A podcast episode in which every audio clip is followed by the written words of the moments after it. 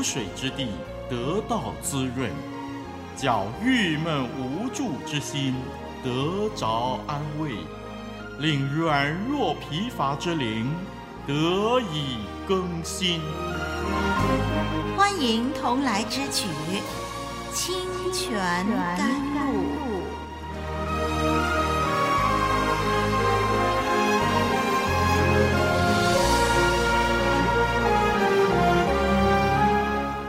朋友，你好，我是林丽文，很高兴我们再一次有机会透过圣经一起学习《创世纪》这卷书很长。我们过去用了一段时间研究了第一和第二段落，那是第一章到第三章，是有关创造天地的主题。从第四章到第十一章是关于洪水和巴别塔。如今我们要进入第三部分了，那是从第十一章第十节开始，我们要探讨的是亚伯拉罕的生平。请我们用祷告拖住这段时间的学习，叫我们无论是讲解的、收听的，都一同蒙福。让我们一同来读《创世纪》十一章第十到第二十六节的经文。请我们翻开《创世纪》第十一章第十到二十六节的经文，我们一起来念吧。第十节，闪的后代记在下面。洪水以后二年，闪一百岁，生了亚法撒。闪生亚法撒之后，又活了五百年，并且生儿养女。亚法撒活到三十五岁，生了沙拉。亚法撒生沙拉之后，又活了四百零三年，并且生儿养女。沙拉活到三十岁，生了希伯。莎拉生希伯之后，又活了四百零三年，并且生儿养女。希伯活到三十四岁，生了法勒。希伯生法勒之后，又活了四百三十年，并且生儿养女。法勒活到三十岁，生了拉吾。法勒生拉吾之后，又活了二百零九年，并且生儿养女。拉吾活到三十二岁，生了西路。拉吾生西路之后，又活了二百零七年，并且生儿养女。西路活到三十岁，生了拿鹤。西路生拿鹤之后，又活了二百年，并且生儿养女。拿鹤活到二十九岁，生了他拉。拿鹤生他拉之后，又活了一百一十九年，并且生儿养女。他拉活到七十岁，生了亚伯兰、拿鹤、哈兰。好，我们读经就停在这儿。从创世纪第十一章第十到二十六节是有关挪亚的儿子闪的家谱。这份家谱和第十章的二十一节到第三十一节是重叠的，是远古历史和他拉亚伯拉罕的故事之间的转接。今天我们研究的这一段经文呢，把从洪水到亚伯拉罕的家谱串联起来了。他列出由蒙神赐福的闪到他合法的后裔亚伯拉罕的家系，反映出神在骄傲的人类当中仍然施恩与人同在。神把反叛的人分散在地上的时候，仍然保守与他立约的人的后裔。这样的家谱跟古代近东使用的文件是属于同一个性质的，是用来说明合法的王位或者是继承权，这就是家谱的意义了。神从万人当中拣选亚伯拉罕，从亚伯拉罕的后裔当中兴起以色列民族，在这个民族当中，让耶稣基督道成肉身来到世上，成就救赎大功。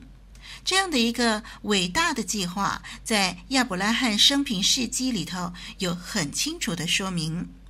这段的闪的家谱，主要就是追溯亚伯拉罕的背景。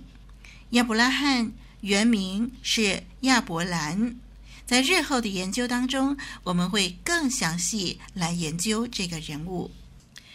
这段家谱从闪到亚伯兰，表面上看来似乎是一份没什么趣味的名单，但是其实说明了一项很重要的信息，那就是神交给亚当的旨意和使命。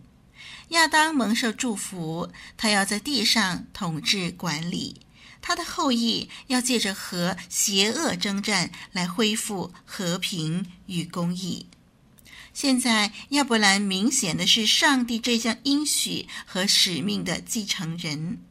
我们在这里呢，可以了解到这份家谱实际上是提醒我们在创世的时候神赐的祝福。亚伯兰的蒙召说明了耶和华全能的恩典。他从分散的国家当中拣选一个人，应许从他建立一个国家，使他成为管道，将祝福带给全世界。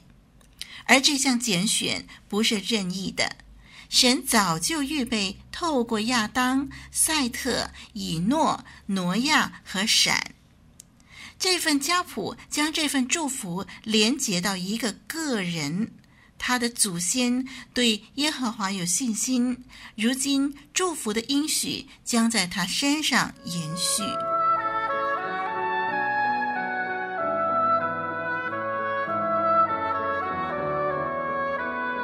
古老的故事，真实的历史，一部述说世界起源的书，《创世纪》，追源溯本，借古。喻今，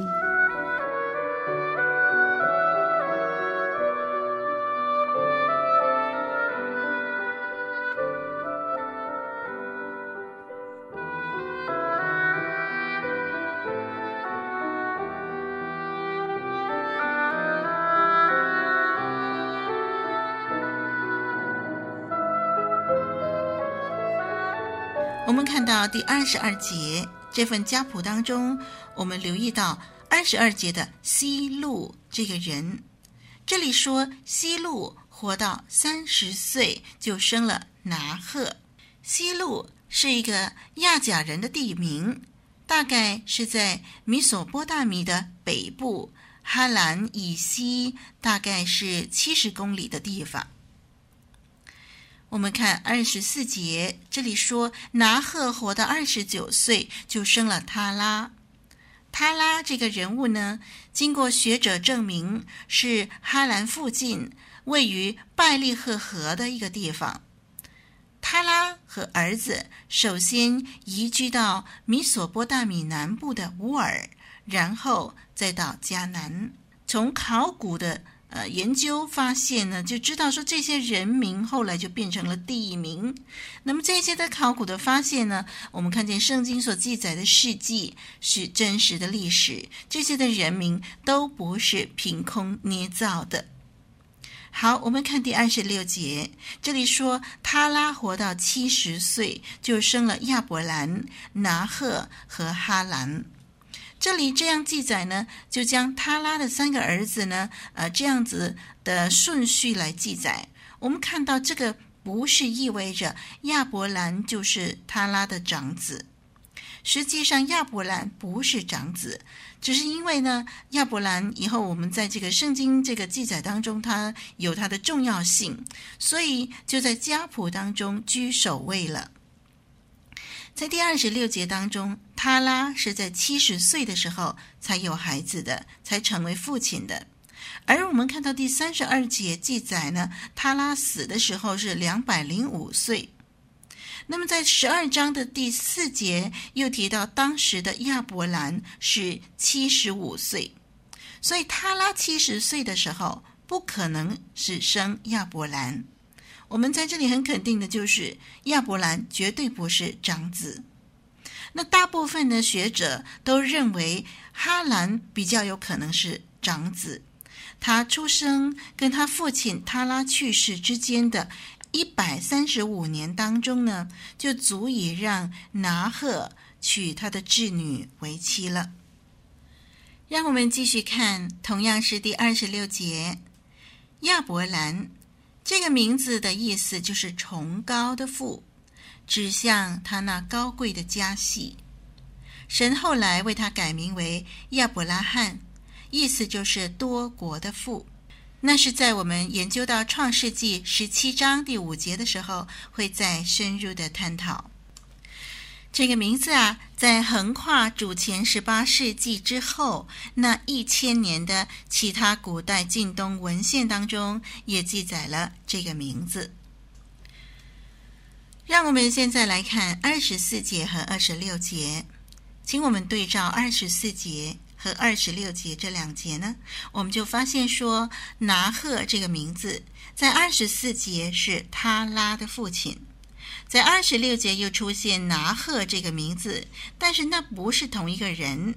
二十六节的拿鹤是二十四节的拿鹤的孙子。是的，孙子使用祖父的名字作为自己的名字。在古代近东，的确是有这样一个习俗，人有时候按祖父的名字为孩子命名。听众朋友、弟兄姐妹，我们再一次看见《创世纪》所记载的人物事迹，是可以从历史上找到证据，证明确有其人，确有其事的。可见这不是一个神话故事，而是真实的历史。创世纪第十一章所记载的家谱，跟创世纪第五章很明显的是不同的。我们看见创世纪第十一章，并不计算每个人活到几岁，也不说某个人就死了就死了，他不以“就死了”这样的字眼作为结束。当然，创世纪第十一章的人物也都去世了。可是第十一章并不是要强调这个主题，在第五章到第六章第八节强调死亡遍及全人类，但是第十一章强调脱离死亡转向应许，并且强调生命和扩张，也就是要开始进入记载亚伯兰的生平、蒙召和上帝对人类救赎计划的。逐步进行过程，所以这份家谱的语调自然就跟第五章的家谱很不同了。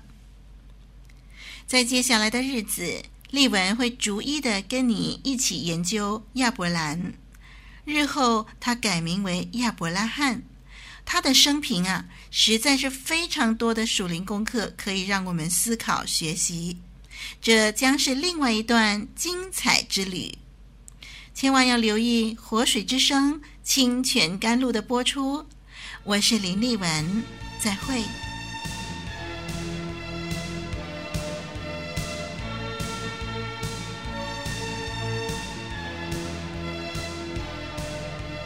以上播出的节目是由活水之声录音室所提供的，欢迎上网收听更多精彩的内容，网址是。www.livingwaterstudio.net L I V I N G W A T E R S T U D I O dot N E T，谢谢您的收听，再会。